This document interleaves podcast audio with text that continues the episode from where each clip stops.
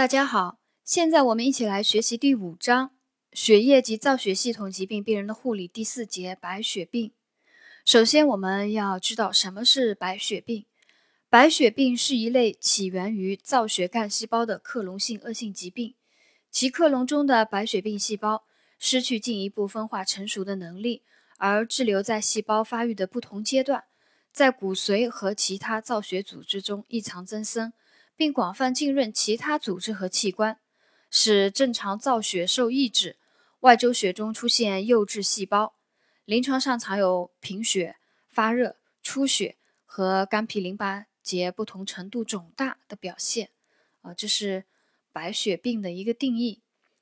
白血病的病因一个知识点啊，病毒感染可能是主要的因素。其此外呢，还与呃遗传因素、放射线。化学毒物和药物等综合因素有关。白血病的病因，病毒感染可能是主要的因素。呃，另外呢，遗传因素、放射线、化学毒物和药物等综合因素也可致病。白血病的分类，根据白血病细胞的成熟程度和自然病程，可以分为急性和慢性两大类。急性白血病细胞。分化停滞在较早阶段，多为原始细胞及早幼细胞，病情发展迅速，自然病程仅数月。慢性白血病呢，细胞分化停滞在较晚阶段，多为成熟和较成熟的细胞，病情发展缓慢，自然病程可为数年。第二个分类方法啊，根据受类的主要细胞系列不同，可以将急性白血病。分为急性淋巴细胞白血病，简称急淋白血病，和急性非淋巴细胞白血病，简称急非淋白血病。慢性白血病呢，可以分为慢性粒细胞白血病，简称慢粒白血病，和慢性淋巴细胞白血病，简称慢淋白血病。啊，我再把这个白血病的分类再来重新总结一下。根据白血病细胞的成熟程度和自然病程不同呢，可以分为急性和慢性两大类。根据呃受类的主要细胞系列不同呢，又可以将急性白血病分为急淋白血病和急非淋白血病，将慢性白血病呢分为慢粒白血病和慢淋白血病啊，这是它的一个分类。那么首先我们就来。呃，学习一个急性白血病它的知识点啊。急性白血病，急性白血病四大症候群，这是一个考点。急性白血病四大症候群，第一个贫血，第二个出血，第三个发热，第四个器官和组织浸润的表现。这四个呃临床症候群呢，并不难记，因为红细胞生成减少，所以病人会出现一个贫血。因为血小板减少会有一个出血，呃，因为成熟粒细胞减少以及病人身体底免疫力降低，可可能会引起感染啊，激发感染，然后病人有发热，还有就是白细胞呃增多以后器官组织浸润的一个表现，呃，如果浸润到骨和关节的话，病人会出现骨痛、四肢关节疼痛，是白血病细胞浸润的常见症状。胸骨下端局部压痛较为常见，提示骨髓腔内白血病细胞过度增殖，以儿童多见。如果浸润到骨，呃，如果浸润到脑膜和中枢神经系统，我们称它叫中枢神经系统白血病。临床表现为头痛、头晕、呕吐、颈强直，严重者甚至可以发生抽搐、昏迷，病人脑脊液压力增高。另外，白血病细胞浸润多发生在肝脾，病人可以表现为肝脾淋巴结肿大。如果浸润到皮肤及黏膜浸润啊，如果浸润到皮肤及黏膜，病人可有牙龈增生、皮肤出现皮肤粒细胞肉瘤、弥漫性斑丘疹、皮下结节、多型红斑等一些表现。还有其他部位浸润的话，比如说睾丸受浸润时，多表现为一侧无痛性肿大。常见于吉林白血病化疗缓解后的男性，呃，幼儿或者是青年，还有眼部浸润发生，呃，常见是白血病细胞浸润眼眶骨膜，称为粒细胞肉瘤或绿色瘤，表现为眼球突出、复视或失明。呃，这是急性白血病临床四大症候群的一些考点啊。临床四大症候群：贫血、出血、发热和器官组织浸润的表现。下面我们接着来讲它的辅助检查里面的呃知识点。第一个血象检查，多数病人白细胞计数可增高，呃超过一百乘十的九次方每升，称为高白细胞性白血病。哦，当白细胞超过了一百乘十的九次方每升，称为高白细胞性白血病。还有，当白细胞极度增高，超过了两百乘十的九次方每每升时，可表现为呼吸窘迫、言语不清、头晕、中枢神经系统出血等症状，称之为白细胞瘀滞症啊。在血象检查里面就有两个知识点，一个是叫高白细胞性白血病，白细胞超过了一百乘十的九次方每升；还有一个叫白细胞瘀滞症。白细胞超过了两百乘十的九次方每升。还有一个知识点，就一句话：骨髓检查啊，骨髓检查是确诊白血病及其类型的重要依据啊，有可能会考一个单选题。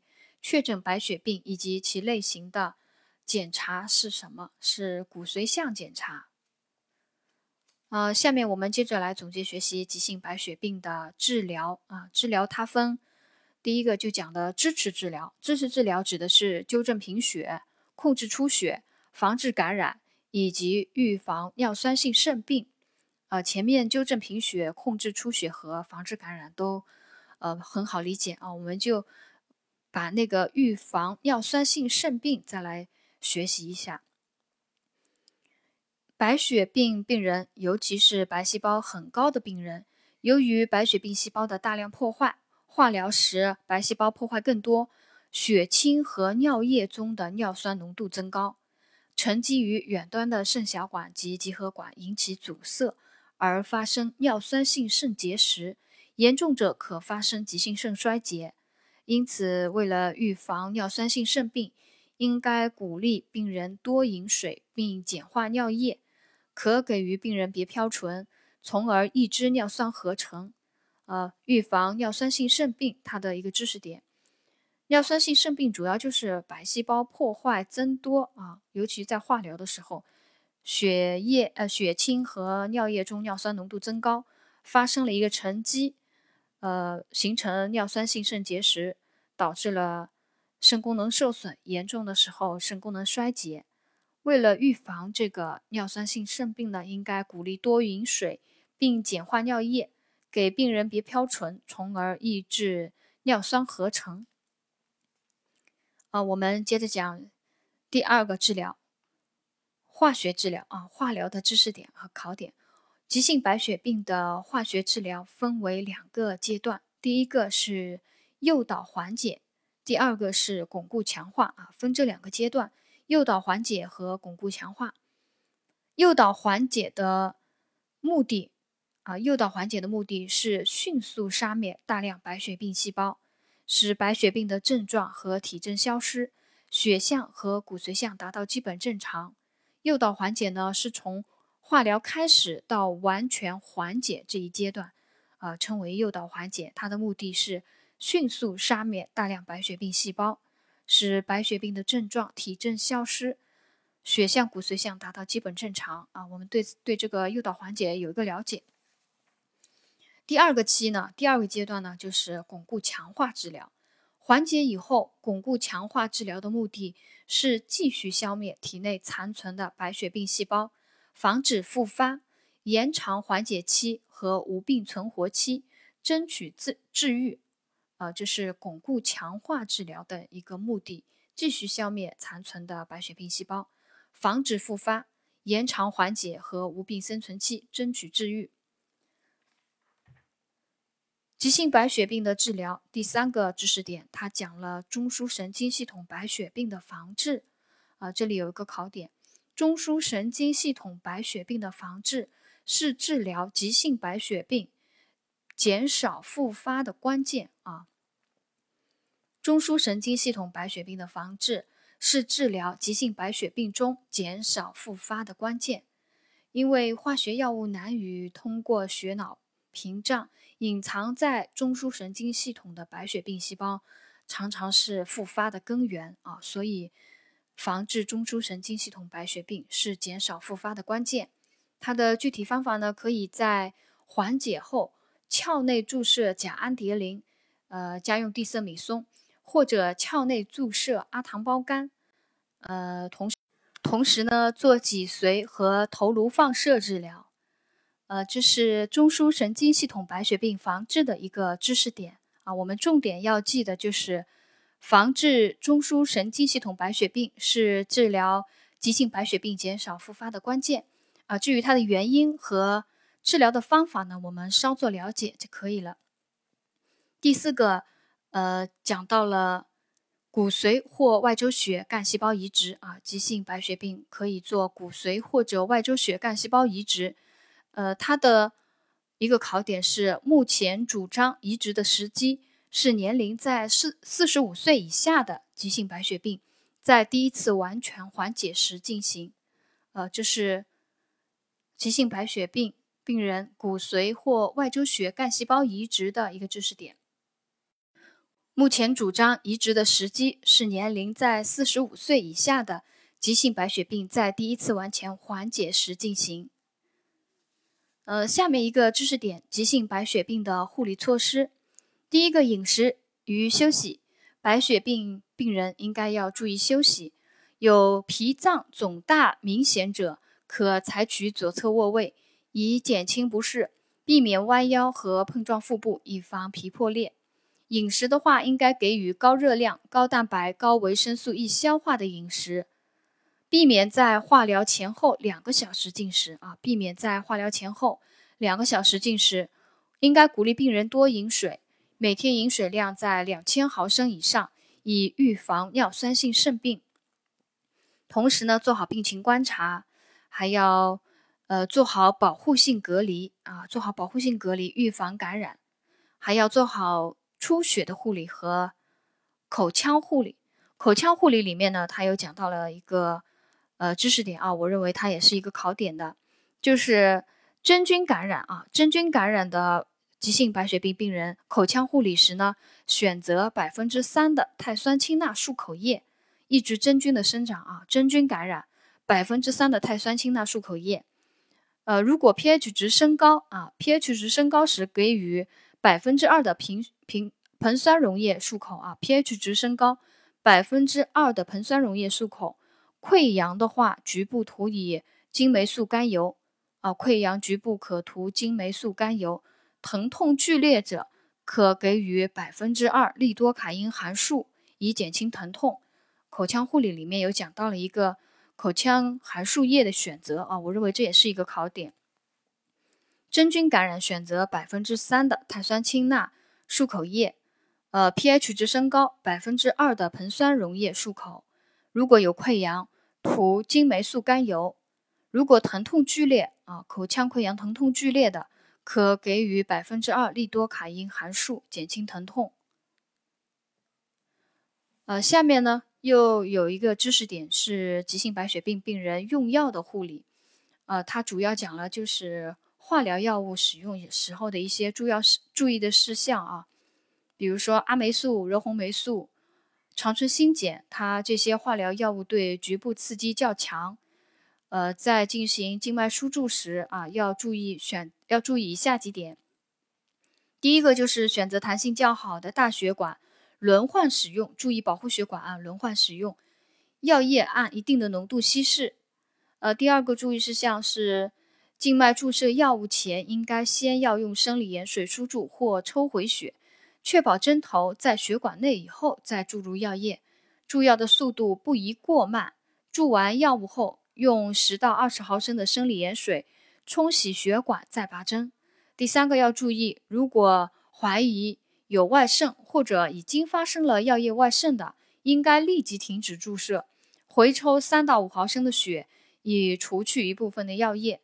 呃，局部注入生理盐水稀释药液，或者用普鲁卡因封闭，也可用百分之二十五的硫酸镁湿敷、冷敷、紫外线理疗等。啊，这是讲了化疗药物使用时候静脉输注的一个注意事项。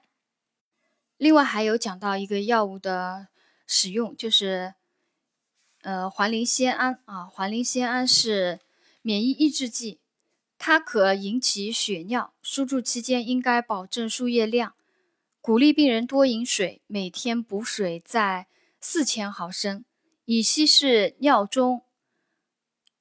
呃，乙稀是尿中药物浓度，防止出血性膀胱炎。一旦发生血尿，应该立即停止使用。呃，这是环磷酰胺它的一个使用的注意事项。下面我们接着来讲慢性白血病的一些知识点和考点。慢性白血病按受类细胞类型不同，分为粒细胞、淋巴细胞和单核细胞三型。啊，慢性白血病按受类细胞类型分为粒细胞、淋巴细胞和单核细胞三型。我国呢，主要以慢性粒细胞白血病多见。呃，所以在慢性白血病的前面，我们讲到慢性白血病的分型里面，就讲了一个叫慢粒白血病，还有一个叫慢淋白血病啊。我国呢是以慢性粒细胞白血病多见，其他还有淋巴细胞和单核细胞。啊，另外两型，慢性粒细胞白血病啊，慢粒，它的病程可以分为慢性期、加速期和急性变期。啊，它的病程，慢性粒细胞白血病慢粒，是我国主要的白血病慢性白血病类型。它可以按自然病程分为慢性期、加速期和急性变期。慢性期，它的临床表现是脾脏肿大，是最突出的体体征啊。我们记住这一个考点：慢性期，慢性粒细胞白血病慢性期，脾脏肿大是最突出的体征。呃，其他临床表现呢，讲了起病缓慢，早期常无自觉症状，随着病情的发展呢，可以出现低热、乏力、多汗、盗汗。和消瘦等代谢亢进的表现，其中脾脏肿大是最突出的体征啊，这是慢性期慢粒白血病的一个临床表现。加速期呢，呃，就是主要表现为不明原因的高热、体重下降、虚弱、脾脏迅速肿大、骨关节痛，以及出现贫血和出血。白细胞啊，白血病细胞对原来有效的药物发生耐药啊，加速期，总之就是一个病情恶化的这样一个时期。急变期呢，它的临床表现与急性白血病就相似了，这是慢性粒细胞白血病的一个临床表现啊。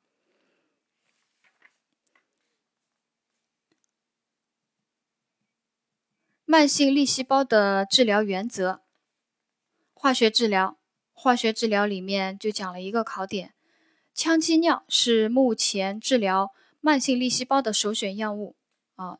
羟基尿单选题是目前治疗慢性粒细胞白血病、慢粒白血病的首选药物，叫羟基尿。